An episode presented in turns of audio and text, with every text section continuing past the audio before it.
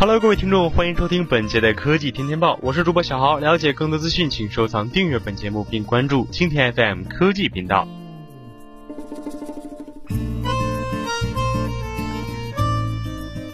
支付新规或差评，吐槽背后支付安全全是重点。随着互联网金融发展的势如破竹，央行继续出台新规，给第三方支付平台上紧箍咒。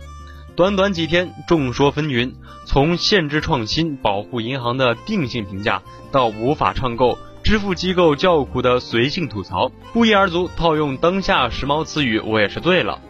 大众吐槽最多的一个就是开设支付宝等用户的上传身份证照片，绑定银行卡即可，而意见稿要求开设账户需要五重验证，上传文凭、学历、纳税证明。水电缴费单等材料对城市的工薪族确实不难，但是对于农村来说就不是一件容易的事儿。领结婚证都只要户口本，花钱还是五大证明，已无力吐槽。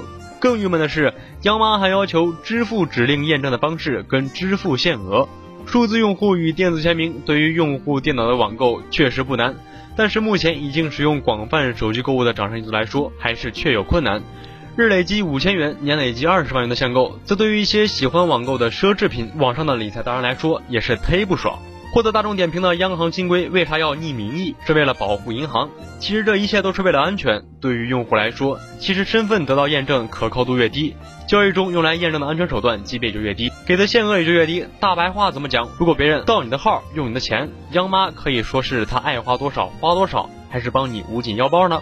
真是算出风险。如果你找到支付公司在哪儿吗？然后盗用你信用卡的人在哪儿？你知道吗？这只是然并卵。此时你只会感觉到验证麻烦点，那就麻烦点吧，安全才是最重要的。